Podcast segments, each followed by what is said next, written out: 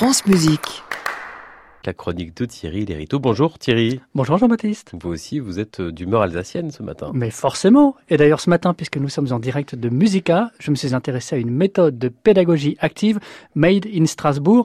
Alors la pédagogie active Kesako, eh bien, il s'agit d'un courant de pensée qui explosa dans les années 60. L'idée centrale, c'est que l'enfant ne doit pas être spectateur de son apprentissage, mais acteur. En d'autres termes, que l'acquisition du savoir est empirique et doit passer par l'expérience. Un point de vue adopté dès leur création par les percussions de Strasbourg, l'ensemble bien connu des amateurs de musique contemporaine est né en 1962. Ces musiciens se sont donc très vite reconnus dans ce mouvement synchrone, au point de développer leur propre méthode de pédagogie active visant à l'apprentissage des percussions.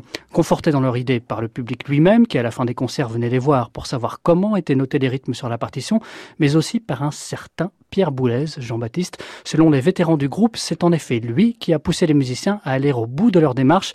Nous sommes à l'orée des années 70 et c'est ainsi que naît la méthode Made in Alsace Percustra pour Percus Strasbourg. Concrètement, qu'est-ce que ça donne Eh bien, l'ensemble édite rapidement plusieurs cahiers d'exercices et de morceaux, écrits ou transcrits par les musiciens.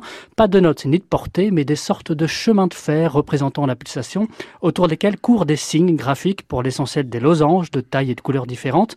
Ils sont complétés par des indications précisant les instruments concernés, la manière de jouer. Aucun prérequis, donc inutile de savoir lire la musique ou connaître le solfège, c'est ce qu'explique François Papiraire. Il fait partie avec le nouveau chef de l'ensemble, Min Tam des cinq musiciens strasbourgeois qui animent tout au long de l'année les ateliers Percustra.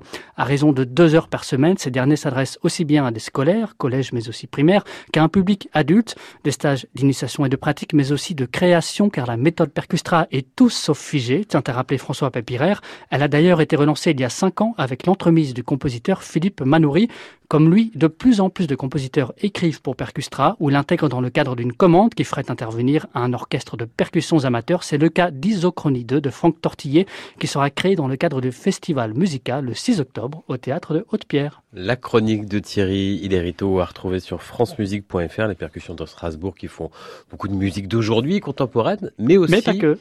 Thierry, du répertoire. Exactement. À réécouter sur francemusique.fr.